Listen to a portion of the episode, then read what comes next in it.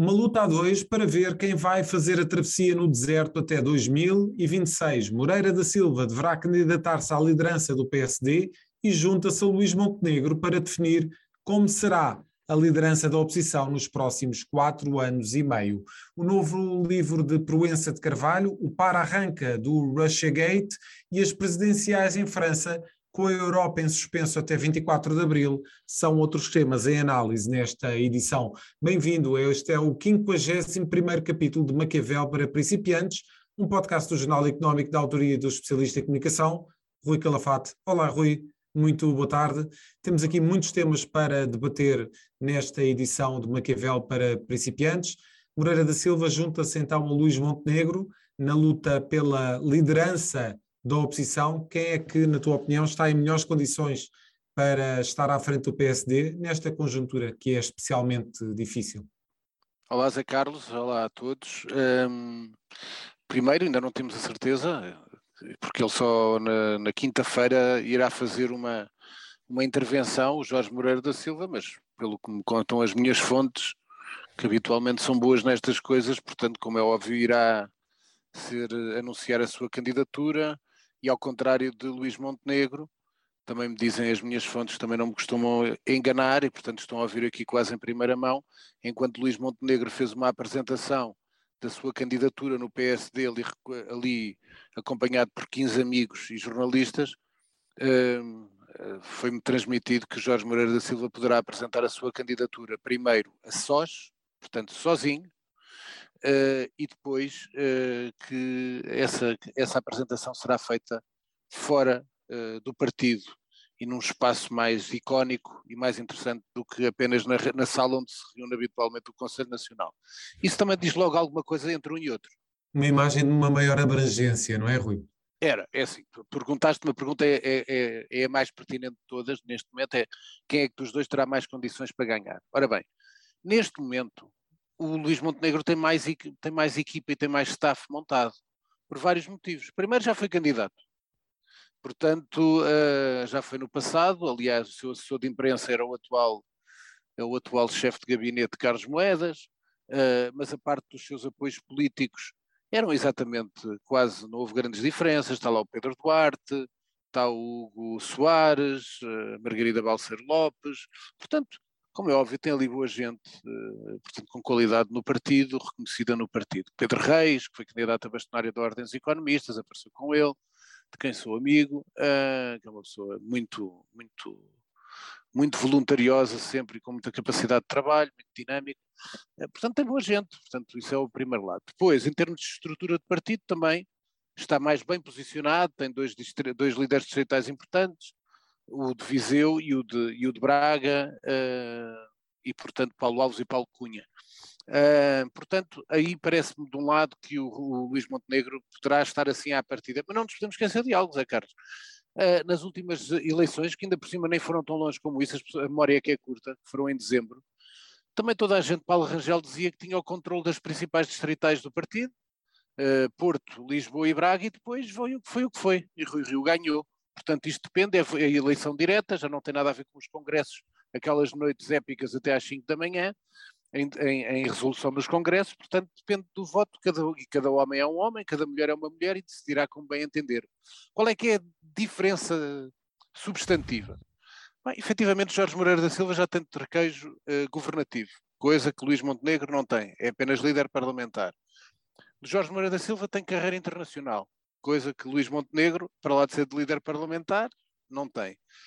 Depois há uma diferença que é melhor para Luís Montenegro. Luís Montenegro teve durante um ano, aliás falámos disso na semana passada, teve um programa na televisão, na TV 24, com a Ana Catarina Mendes, um contra o outro, como se fossem as perspectivas e os protagonistas de um futuro da, da esquerda e da direita. E não, não ganhou assim grande simpatia. Aliás, na semana passada tu fizeste, e és tu que fazes os títulos, o título que tu escolheste para o meu podcast da semana passada era se o PSD não está entusiasmado com o Montenegro, imaginem o país. E, portanto, acho isso. Agora perguntas-me, então, mas o partido também está entusiasmado com Jorge Moreira da Silva? Também não. Porquê? Vamos ser sinceros, Jorge Moreira da Silva, tal como Luís Montenegro, não são carismáticos. Não são pessoas, e ainda por cima, o Jorge Moreira da Silva tem uma diferença, já dei várias, mas outra. Portanto, tem muito menos notoriedade do que Luís Montenegro. Portanto, Jorge Moreira da Silva é muito conhecido no partido, foi líder da JSD, poderá ter ali um apoio assim de bastidores importante, porque o Jorge, o Jorge Moreira da Silva, que eu conheci quando era jornalista, exatamente quando era estagiário, o Jorge foi líder da JST quando o líder do PSD era Marcelo Rebelo de Sousa. E, portanto, o que é que poderá ser a diferença? E esta é talvez aqui a, se calhar o título, que é mesmo se eu fizesse, é que Jorge Moreira da Silva é frescura ideológica para o PSD. Eh, o Jorge Moreira da Silva é substrato, é substância política para o PSD. O que é que eu quero dizer com isto? Exatamente da, da sua experiência uh, uh, atual e passada, Jorge Moreira da Silva não é carismático, não tem notoriedade, o país não o conhece bem, mas tem uh, substância política, tem ideias, é um candidato muito mais moderno que Luís Montenegro, está muito mais livre e independente do que, Jorge, do que Luís Montenegro, uh, vai trazer e vai colocar a agenda da ciência, um bocadinho como Carlos Moedas também. Portanto, vai pôr aí uh, o conhecimento, a modernidade, uh, a ciência, o ambiente, ele foi ministro do ambiente. Portanto, são coisas, são temas que fazem falta neste momento ao PSD para se identificar, para novamente ter uma, uma, uma identidade. Ora, Luís Montenegro é mais igual ao passado. E nós Luís Montenegro está pouco, está pouco carregado a determinados temas, uh, Rui, na tua ah, opinião? O Luís Montenegro não Ninguém conhece um tema uh, que esteja é, propriamente na, na ele teve uh, muito tempo que se possa pegar a Luís é, Montenegro, é, não é? é? Enquanto, por exemplo, Jorge Moreira da Silva, as pessoas podem ligar logo ao ambiente. Agora, o Luís Montenegro e o ambiente e a parte da experiência internacional, a parte da ciência, o cargo que ele ocupa na OCDE. Ora bem, o, o Carlos Moedas, por exemplo, as pessoas identificaram-no como comissário europeu na área da ciência, portanto as pessoas tinham essa ideia, essa percepção. Portanto, o Jorge Moreira da Silva terá que reforçar esse, esse mecanismo de percepção. Agora, o Luís Montenegro, o que é que ele é? Líder parlamentar do tempo de Passos Coelho, líder, uh, candidato ao PSD derrotado por Rui Rio, e portanto tem várias derrotas no currículo. E como tu sabes, e vimos nas últimas eleições, qual é que foi o fator decisivo para os sociais-democratas irem votar em Rui Rio? Era, como tu bem te lembras, qual é dos dois candidatos o que tem mais condições para ganhar António Costa? E o PSD escolheu uh, Rui Rio, que era, Rio. Menos, era menos carismático, tinha menos apoio das, das estruturas e ganhou. Aqui, Luís Montenegro parte com isso tudo, mas Luís Montenegro já foi derrotado uh, no partido e já foi derrotado até na sua própria terra natal, que ninguém fala, estão a ouvi-lo aqui pela primeira vez. Em 2005, Luís Montenegro foi candidato à Câmara de Espinho, que é a sua terra, e perdeu. E aliás, eu estive lá, portanto, eu vi a campanha dele, portanto, eu vi-o fazer a, a, a, descida, eu não estava a trabalhar com ninguém na altura, e portanto, fui ver a sua descida da, da rua principal de Espinho, na companhia de uma pessoa de quem sou amigo, que foi o Luís Filipe Neses, portanto, uh, eu vi em ação, portanto, é uma pessoa muito simpática, eu conheço o Luís Montenegro, portanto, desde, vejam lá há quantos anos, há 17 anos pelo menos. Conheço o Jorge Moreira da Silva ainda há mais, pai, desde 1996 ou 97. E claro que os dois, se me diz assim, é pá, vão arrebatar de imediato o país. Não, nem um nem outro. Ponto. Portanto, tem que se impor como? Pá, o Jorge Moura da Silva aí será melhor porque vai ter, vai trazer ideias frescas. Se calhar vai trazer juventude, se calhar vai trazer outros protagonistas.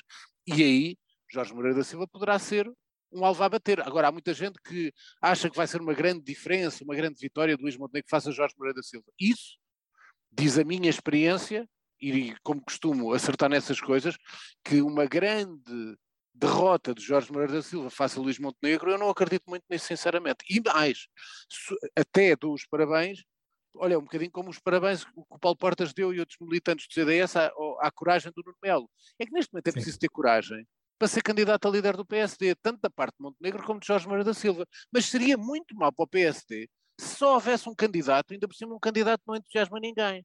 Portanto, estar em dois, pelo menos há alguma coisa que vai ter que haver. Vai ter que haver fricção, vai ter que haver luta e vai ter que haver ideias. E, a meu ver, poderá ganhar aquele que apresenta as melhores ideias. E Moreira da Silva até poderá ter, à partida terá o apoio daquele que muitos queriam ver à frente do PSD nesta altura? Provavelmente uh, Carlos Moedas. Isso és tu que estás a dizer. Eu acho que há muita gente que próxima de Carlos Moedas que poderá apoiar Jorge Moedas da Silva, sobretudo alguns amigos próximos. Carlos Moedas, neste momento, pelas informações que me dão, e também estou bem informado como é habitual, como tu sabes, e já disse duas informações hoje, O que me dizem é que Carlos Moedas, para já, ainda não vai ser apoiante de Jorge Moreira da Silva, poderá dar um sinal, como fez, não sei se estão lembrados, quem nos está a ouvir, que na, nas últimas diretas, portanto, deixou-se, vejamos assim, deixou-se, para quem quiser acreditar nisso, portanto, deixou-se tirar uma fotografia com Paulo com Rangel, que saiu, no, que saiu no Observador, portanto, a dar um sinal que apoiava Paulo Rangel, e desta vez é capaz de, até pela. Não pode estar, ele não pode esconder-se. Carlos Moedas não se pode esconder, não pode dizer, ah, eu não vou apoiar ninguém, apoiar ninguém, ficaria muito mal a Carlos Moedas. Há ali um fator de travão no apoio a Jorge Moedas da Silva. É que o seu chefe de gabinete, eh, António Val, foi assessor de imprensa e responsável, um dos principais responsáveis pela derrota de Luís Montenegro nessas uh, diretas que perdeu. E, portanto, está uh, portanto, a fazer alguma pressão para que, Jorge, para que Carlos Moedas não apoie Jorge Moreira da Silva. É aquilo que me dizem. estou bem informado. Muito bem. Um, Rui, passamos então para um outro tema de nacional e que tem a ver com o lançamento do novo livro de Daniel Proença de Carvalho. Uh, o hum. advogado tece aqui uh, algumas eh, considerações ao nível da justiça. Uh, gostaria que uh, desse o teu, Olha, o, teu, tivemos... o teu parecer relativamente àquilo que é este lançamento. O meu parecer, o meu parecer é simples. Ainda não estamos nas sugestões culturais, mas... Não, não, não vou dar. Isso não vou dar, não, não tenho, é que não tenho sequer o livro, claro. não comprei, portanto não, não, não, posso sugerir uma coisa que não tenho sequer na mão. Mas e... é muito interessante esta, esta análise daquilo que, que Daniel Ah, não, isso eu vou dizer. Isso faz vou dizer. relativamente Primeiro, à sociedade. Só uma nota. Primeiro, uma nota pessoal. Eu conheço o Daniel Proença de Carvalho, porque eu fiz, eu juntamente com o Pedro Santos Guerreiro, já lá vão muitos anos, para o semanário, nós fizemos a cobertura, a cobertura do caso BPM. Eu, pelo lado político, porque houve uma comissão parlamentar de inquérito, portanto, que ocorreu na Assembleia da República, e o Pedro Santos Guerreiro pela parte uh, financeira, onde é especialista. E, portanto, posso dizer o seguinte: o, o Daniel Proença de Carvalho comigo foi sempre impecável no trato e em termos de informação prestada, tomar a todos os advogados, todas as fontes em processo, terem a, a, a como é que eu ia dizer, a transparência na, no contacto que tiveram comigo e com o Pedro Santos Guerreiro e, portanto, foi bastante útil para nós. Aliás, curiosamente, diga-se de passagem, de toda essa fase de jornalistas que ocuparam cargo, que, desculpem, que fizeram a cobertura deste caso, Banco Pinto e Souto Maior, eu e o Pedro Santos Guerreiro fomos os únicos jornalistas que não fomos processados. O resto houve processos para todos, quase, não sei porquê, mas isso o, o, tempo já foi há tantos anos, já foi há, há 26 ou 25 anos, portanto já lá vão. Destas mostras, o que é que eu quero dizer aqui? Portanto, o, primeiro, Daniel Proença de Carvalho é uma pessoa, foi um dos melhores advogados de sempre da história do século XX, do século XX e século XXI, do, dos melhores advogados de sempre, Portugal, como é óbvio, esteve na RTP e modernizou a RTP, uh, eh, esteve envolvido num processo de privatização de, da televisão pública de, perdão, perdão do, dos canais de televisão, portanto, no tempo de Marcos Mendes e do Cavaco Silva, e foi o projeto que foi preterido, ganhou a SIC e ganhou a TVI, o outro projeto que perdeu era o Daniel Proença de Carvalho. Não sabemos, portanto, como seria o panorama uh, audiovisual se ele tivesse ganho. Uh, e foi uh, um homem de poder, conhece toda a gente da política e do poder, da economia, só que nesta fez umas grandes ataques à justiça, o que é natural, porque a justiça também muitas vezes porta mal e deixarei isso para o final, uh, e portanto o conhecimento que ele tem da máquina da justiça é sempre válido as críticas que fazem, porque conhece na perfeição. Mas há só esta, as memórias têm apenas um, um, um pecado original.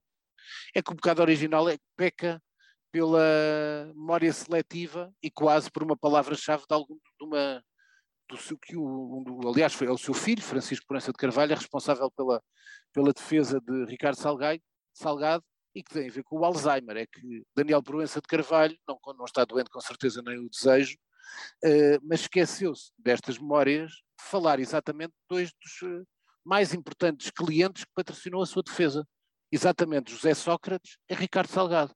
E ninguém me venha dizer, ah, porque os processos podem não ter acabado e tal desculpem dizer, ter opinião sobre os homens, quando se faz umas memórias, a pessoa que escreve as memórias tem total liberdade para falar sobre os homens. Pode não ter a liberdade para falar sobre o processo. Mas então, se não tivesse liberdade para falar sobre o processo, também não poderia estar a atacar ferozmente como fez a justiça. E ele fê-lo. Portanto, se falou sobre a justiça, e com certeza teria a ver com muitas críticas a dois destes, a dois destes casos, a dois destes processos, que são provavelmente dos mais conhecidos da população portuguesa em geral, e, portanto, não falar de José Sócrates e não falar de Ricardo Salgado é uma mácula que fica nas suas memórias. De resto, é uma pessoa que respeitável, no sentido que é um homem muito conhecedor do regime e tem um percurso uh, profissional uh, imaculada enquanto advogado. Depois há muita gente que pode gostar mais, outras pode não gostar, outras está muito ligada às questões do regime, à questão da corrupção, mas isso são depois as opiniões de cada um e outras coisas são os casos em tribunal. Em termos de percurso profissional, tem um percurso que efetivamente terá com certeza, se não falhasse nestes dois aspectos de Sócrates e, e Salgado, era homem com um livro, com certeza eu ainda não o tenho na mão, mas que recomendaria vivamente, porque ele é um homem muito conhecedor de todos estes eh, bastidores e, os, e as aparências do poder. Rui, os nossos ouvintes, eh, de certo, lembrar-se-ão do envio de dados de manifestantes a embaixadas estrangeiras. O caso uh, foi, um, de facto, muito falado, muito comentado. Um, aconteceu em julho do, do ano passado tem um nome uh, que, que, que, agora poderá ser associado provavelmente a outros temas, até pelo conflito que nós vivemos a, ah, em, no leste da Europa, é o Russiagate. Já se passou tantas coisas depois uh, desta situação e, no entanto, só agora é que é. avança a, a, auditoria externa. Como tu te lembras e quem nos ouve se lembra, isto foi um caso que atacou fortemente e ferozmente uh, Fernando Medina, quase no pico uh, ali no verão, mas quase já numa fase quase de importante da, da campanha autárquica em Lisboa. Não sei se contribuirá, mas se calhar contribuir para alguma desilusão com algo, de algumas pessoas e contribuiu se calhar para a vitória de Carlos Moedas. Não acho que seja decisivo, mas foi importante. Sobre isso, eu já tive explicações. Lembras-te com certeza que, aliás, como fazem os políticos, o, o que Fernando Dina tirou a pessoa que era responsável por este assunto do cargo que ocupava, uh, avançou com uma, uma auditoria, o problema é este, é que passaram este, aliás, passou-se este tempo todo, Fernandino é Ministro das Finanças e como tu viste, nos primeiros dias em que foi escolhido e foi anunciado Medina como Ministro das Finanças, foi logo a conversa que foi o homem que vendeu os, os, os segredos uh, pessoais, os contactos pessoais e informações pessoais para a Rússia, portanto, convinha que fosse blindado na defesa daquilo que tinha feito. O problema é que essa auditoria externa aprovada no tempo de Fernando Medina, só agora é que vai avançar. Portanto, já não está lá o Fernando Medina. E nem o, o funcionário está naquele cargo, aliás, acho que continua na Câmara, noutro cargo, eh, nomeado por Carlos Moedas. Mas o que efetivamente é, mais uma vez, isso, às vezes os políticos tentam defender-se com o óbvio, mas depois demoram a atuar. Isto foi um exemplo, um péssimo exemplo de como se faz gestão de comunicação, que agora podia voltar-se. Imagina que ele não era presidente de Câmara, era um escândalo em cima do atual presidente de Câmara, como imaginas.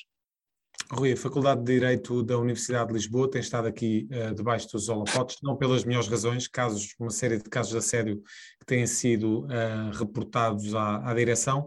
Entretanto, uh, a Ordem dos Advogados tem aqui um papel que eu diria que provavelmente é pouco claro, dir-me-ás é. como é que tu vês a, a, intervenção da Ordem dos Advogados nesta Eu acho situação? que é pouco claro tu disseste muito bem, porque é pouco claro, toda a gente vai. Primeira coisa, dar a nota que esta notícia houve um pequeno erro pequeno, que é importante, e aliás teve que ter uma, uma desculpa do DN, mas foi uma notícia feita pela Fernanda Câncio. Sim. E muita gente critica a Fernanda Câncio, com certeza há muita gente que a odeia e tem muito direito de fazer, eu não a conheço bem, portanto não estou aqui. Agora, tenho é que defender o valor da notícia. O valor da notícia é que a notícia da Fernanda Câncio foi a que passou para todos os, os, órgãos de comunicação social, para as televisões e continua a dar brado, e portanto era verdade. Uh, e isso é que é importante no, no jornalismo, é trazer algo que não interessa a muita gente e que seja verdadeiro. E foi o que aconteceu. Portanto, isto é um escândalo. 10% dos docentes da Faculdade de Direito da Universidade de Lisboa são, foram denunciados por assédio e discriminação. Portanto, vamos dizer uma nota já. Eles, professores, gostam muito de dar notas, portanto, eu dou a minha nota a estes 10%. A minha nota é nota zero para estes porcalhões. Portanto, é Absolutamente é esmagador, 10%. É, é, acho que 10% é um número ainda alto. Portanto, a minha nota é nota zero para porcalhões. E, portanto, Aqui o que eu quero dizer é o seguinte: a, a Ordem dos Advogados nomeou uma comissão para acompanhar estas questões. O presidente é Rogério Alves. Escolham quando quiser, Rogério Alves foi bastonário da Ordem dos Advogados, tem todo o mérito e é um insigne advogado, tudo bem, comentador jurídico, já sabem as minhas críticas. O problema de Rogério Alves é quando passa para lá do jurídico e se põe a comentar outros assuntos que não são jurídicos, já sabem que morre um panda bebê em qualquer parte do mundo onde eles exijam, onde eles existam. Ora bem, o que é que acontece? Aqui há outra suspeita. Porquê é que a Ordem dos Advogados está aqui? Vocês dirão assim, epá, mas porque a Faculdade de Direito forma muitos advogados, então temos que ver do outro lado. Será que, é porque até agora, José, este é curioso, é que até agora eu só vi o nome de um professor, publicamente, com força, que era um Sim. senhor que foi secretário de Estado. O resto, acho que saiu mais outro nome no, no programa da RTP da Rita Marrafa de Carvalho, mas se são 10%, são bastantes mais. São bastante mais. Ora bem, o que é que eu quero dizer?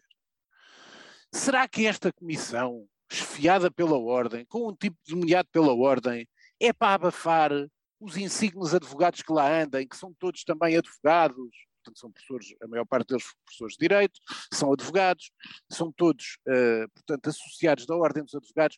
Isto servirá para quê? Para ajudar a vítima ou para bloquear e para, portanto, camuflar quem são os advogados que estão envolvidos nesta coisa? Isto é que devia ser esclarecido. Talvez, e, portanto, pôr, a, de... talvez pôr a raposa a guardar o galinheiro, não é? É a raposa a guardar o galinheiro. Porquê? Isso é que devia ter sido perguntado ao Dr. Rogério Alves na televisão. Era, Dr. Rogério Alves, sim senhora, muito bem, parabéns à prima por ter aceito este cargo. Uh, muito bem, com certeza, mais um sítio para você aparecer, que é o que ele gosta.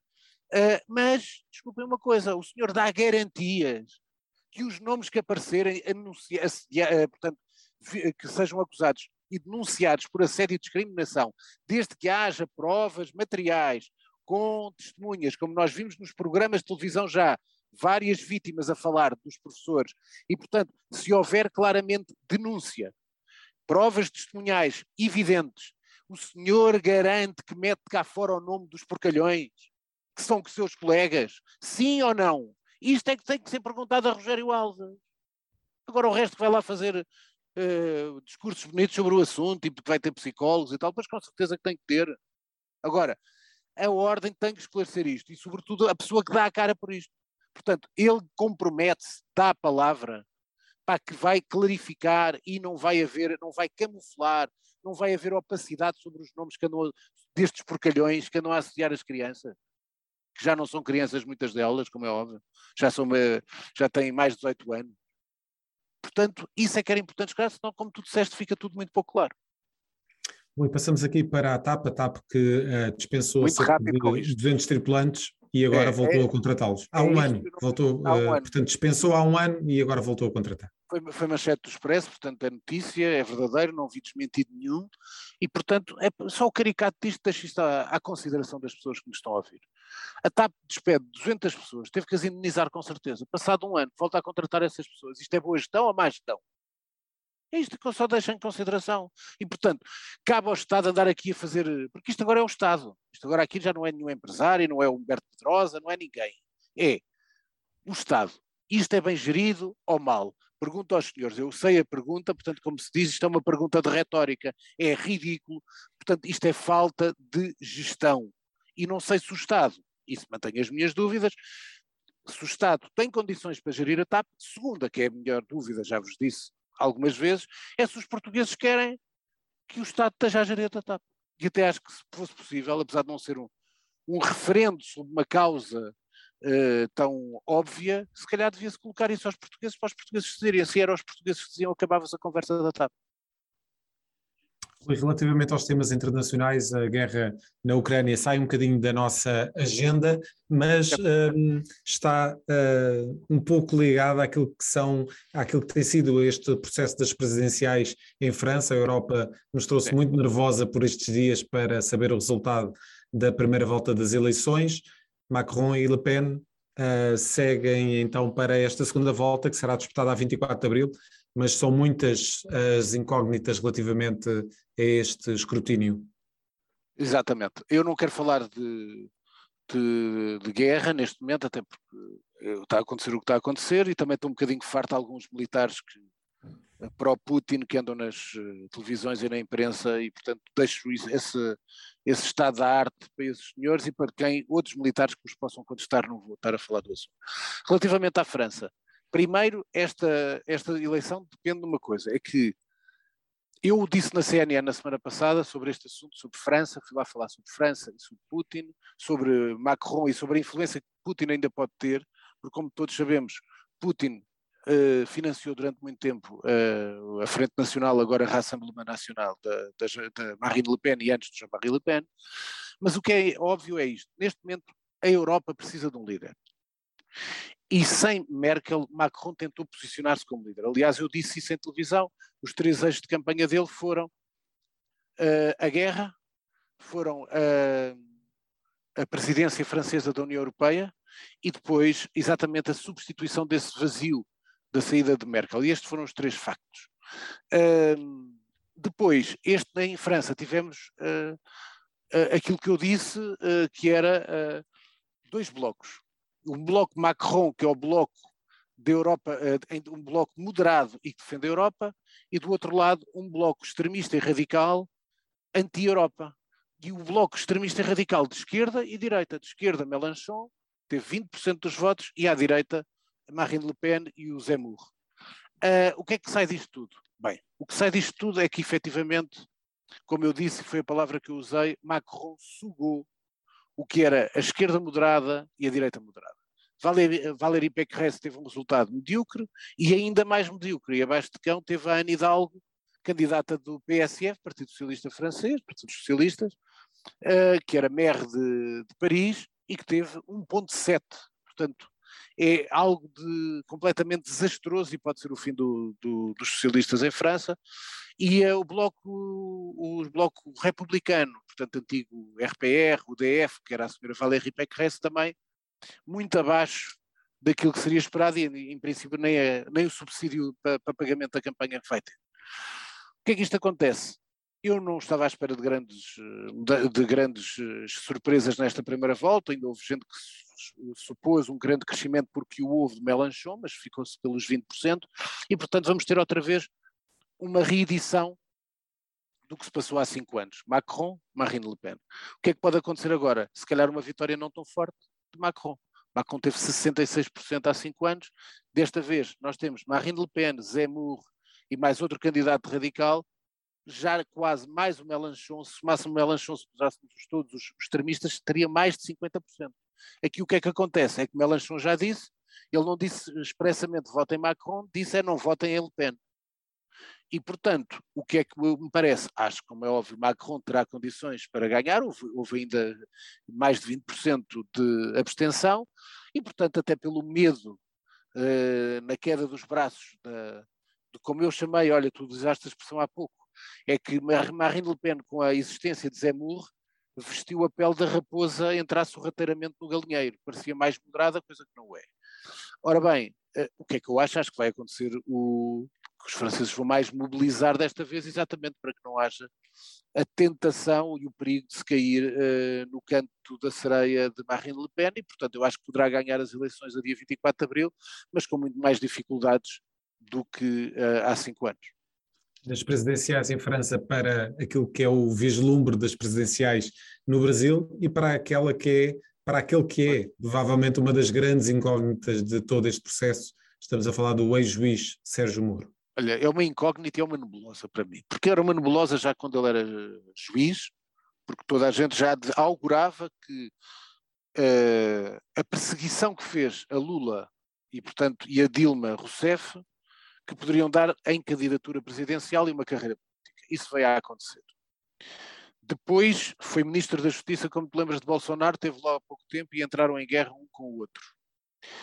Uh, depois, Moro teve calado, fez um livro, como é habitual neste, neste percurso político, decidiu uh, filiar-se uh, num partido chamado Podemos, nada tem a ver com o Podemos de Espanha, Uh, depois, entretanto, decide uh, desfiliar-se deste partido, dizendo que não vai ser, que não vai ser candidato uh, presidencial. O problema é que foi para a União Brasil, mas agora já diz que pode ser candidato presidencial outra vez. Ora bem, quando nós temos, e já sabemos que os dois candidatos principais, tudo indica, para já, nesta altura do campeonato, são Bolsonaro e Lula, Moro acha que pode, pode ter ali um espaço Uh, o prefeito do, de São Paulo do PSDB, Dória, João Dória, também poderá ter o seu espaço, mas será muito pouco face, poderá ser residual face à força tanto de Bolsonaro, está em queda de popularidade, mas ainda é um bloco importante, e o crescimento de Lula.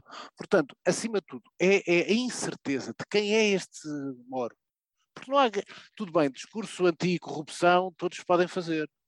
Agora, o que é que está mais de substrato, de substância por trás deste homem? O quem é este homem? É que as pessoas não conhecem bem Moro, nem o seu pensamento. Isso é, isso é que é a principal, mais do que a ausência de experiência governativa, é sempre não sabermos quem é um homem em quem vamos votar. ou em quem podemos votar. E, portanto, acho que isso é uma nebulosa autêntica sobre o que se passa no Brasil e acho que é perigoso. Uma vez mais, nós termos dois candidatos principais, tanto Bolsonaro como Lula, que todos sabemos têm vários tipos de problemas. Rui, falamos aqui dos temas de mídia para falar de um novo projeto Muito de rápido. jornalismo Era. de investigação. E posso dizer, eu, eu vou convidar, não a convidei, mas vou convidar ela na próxima semana, pode cá vir falar 5 a 10 minutos, porque eu gosto, como tu sabes, já convidei várias pessoas que lançaram projetos na área da, dos mídia, e portanto, a Alexandra Borges, que é uma jornalista de investigação, vai lançar um projeto que se chama QRI, Grande Reportagem e Investigação. Vai ser dentro do grupo Global Media, mas depois poderá passar para outras plataformas. Portanto, vai ser exatamente aquilo que ela fazia que é investigação, uh, vai estar atrás de alguns temas, não sei quais serão os temas que ela tem em agenda, não faço a mínima ideia, uh, também não conheço muito bem a Alexandra Borges, confesso, mas uh, decidi também, ainda não tenho, já tenho o contacto dela, portanto tenho de convidá-la, portanto não posso estar aqui a afiançar que ela vai ser a minha convidada para a semana, mas gostava que pelo menos ela 10 minutos fizesse a apresentação do projeto, como também fiz com outros uh, projetos que lancei também, estou a lançar, e portanto gostava que ela cá viesse, portanto deixava isto. Rui, e venham daí então as tuas Bem, sugestões culturais para esta semana. Muito simples, sugestões rápidas. Uh, epá, uma, na Amazon Prime, que eu agora comecei a também sou subscritor, tive muito, já era subscritor, mas não tenho tempo, não posso, não tenho tempo para ver tudo. Sugiro para quem gosta de política um documentário que se chama Mayor Pete, que é sobre o Pete uh, Buttigieg, que é um nome que era o nome, aliás, toda a gente até começa o documentário dessa maneira, que era o candidato presidencial, ele era mayor de uma cidade que era South Bend, e que foi candidato presidencial pelos democratas, e foi o primeiro candidato abertamente gay nos Estados Unidos. Portanto, o debate é muito interessante sobre isso, em termos de posicionamento, uma série de debates, o crescimento que ele teve logo no início, o trabalho dele como mayor. Portanto, quem quiser e gosta de política, Mayor Pete, Amazon Prime. Sub, uh, uh, sugeri na semana passada, disse que era a coisa que estava com mais expectativa. Vi os dois primeiros episódios do Tokyo Vice no HBO Max e é todo um mundo de diferenças. O primeiro episódio, realizado por um prodígio que se chama Michael Mann, é um, é um episódio espetacular, tecnicamente é fabuloso, e depois vem o segundo, a série continua interessante, mas em termos de realização baixa logo muitos furos. Mas em termos de série está interessante para já as duas coisas, portanto, coisa. Recomendo Tokyo Vice no HBO Max. Livros, muito rápido. Comprei, mas eu não posso falar muito. O Delírio Nazi está aqui. Uh, entre a superstição, a ciência e o terror, é da Casa das Letras. Uh, e, portanto, sobre o que motivava também a parte dos académicos de Himmler e o Holocausto. Este, já sei o que é, este é o quarto volume do grande clássico de ficção científica do, Isaac Asimov, o Fundação. Este é os limites da Fundação e muitos dizem que este é o quarto volume, eu tenho os, os outros três, uh, e portanto isto é da saída de emergência, recomendo até porque a edição é magnífica, e o quarto dizem que é o melhor de todos, uh, do Isaac Asimov. O que eu estou a ler, como vês aqui já, das 200 páginas, vou na página 75, comprei no domingo à tarde, era um livro que eu tinha já anotado, queria comprar de certeza, é o livro, o primeiro livro, que se chama O Silvo do Arqueiro. O autor é aquela senhora Irene Valerro, que é a grande, foi para mim o grande livro de há dois anos, chamava o, o Infinito num Junco, que foi para mim, epá, era um livro absolutamente genial. E este, O Silvo do Arqueiro, é um livro que ela esteve para abandonar a escrita, porque ela escrevia sobre, epá, sobre Ineias, como é o livro, é a história da fundação de Cartago e de Roma, e como é que o Ineias fugiu de Troia para, para Cartago e que deu origem à, à, à Ineida do Virgílio. É um livro fantástico, estas 70 páginas é, é história para quem gosta de Grécia, para quem gosta do, dos mitos fundadores de Grécia e de Roma, portanto é um livro fantástico e, portanto, recomendo o, o outro, recomendo-vos eh, vivamente, aliás, já tem, em Portugal já vai mais de 10 edições, o Infinito no Junco, que foi um dos melhores livros do ano. Portanto, deixo estas cinco sugestões, acho que já é rico para esta semana. Rui, e fechamos então com a pergunta da semana. A pergunta da semana é apenas, para quando é que acaba a luz da justiça? Falei há pouco, tu, tu falaste de Província de Carvalho, eu tenho de perguntar, quer dizer, eu li hoje, nós estamos a gravar numa segunda-feira, que um adulto, por abusar de um familiar, uma criança de 6 anos, pagou uma multa de mil euros. Para qualquer dia. Isto aqui é um abuso montado, porque depois é um regabof, porque não há qualquer respeito. Compressário. Das vítimas, quase que é quase um preço, qualquer dia é por tabela. Quer dizer, mas isto é por tabela. Isto paga-se multas por uh, uh, vitimizar uma criança, por abusar de uma criança. Isto não há cadeia para um tipo destes. Isto é um monstro. Um por... Eu falei dos porcalhões da, da, da, Universidade de Direito. Isto é pior ainda. Isto para mim é um crime. Tudo o que seja uh, pedofilia, para mim é um crime que devia de ser dos mais severamente punidos na, na, no nosso, na nossa organização uh, jurídica. E, portanto, continuamos assim a, a pôr mil euros por um abusador de uma criança de seis anos. Isto é, é, repelente, é começar a semana a ver uma capa de um jornal e sentirmos para o que é que nós estamos aqui a fazer, o que é que a justiça portuguesa faz em defesa das pessoas e, sobretudo, daqueles que são aqueles que têm menos poder. E uma criança é, sobretudo, uma pessoa que tem muito, não tem nenhum poder contra abusadores. E, portanto, deixo esta nota, acho comecei muito mal a semana em termos de humor quando vi esta notícia. Obrigado, Rui. Até para a próxima semana. Fechamos assim o Maquiavel para principiantes. Ouça e acompanhe este podcast no Spotify, Google Podcasts e Apple Podcasts. Este programa é da autoria de Rui Calafate, conta com a condução de José Carlos Lourinho e o som é cuidado por Nuno Braga. A música está a cargo de Casper. Fechamos o manual. Até para a semana.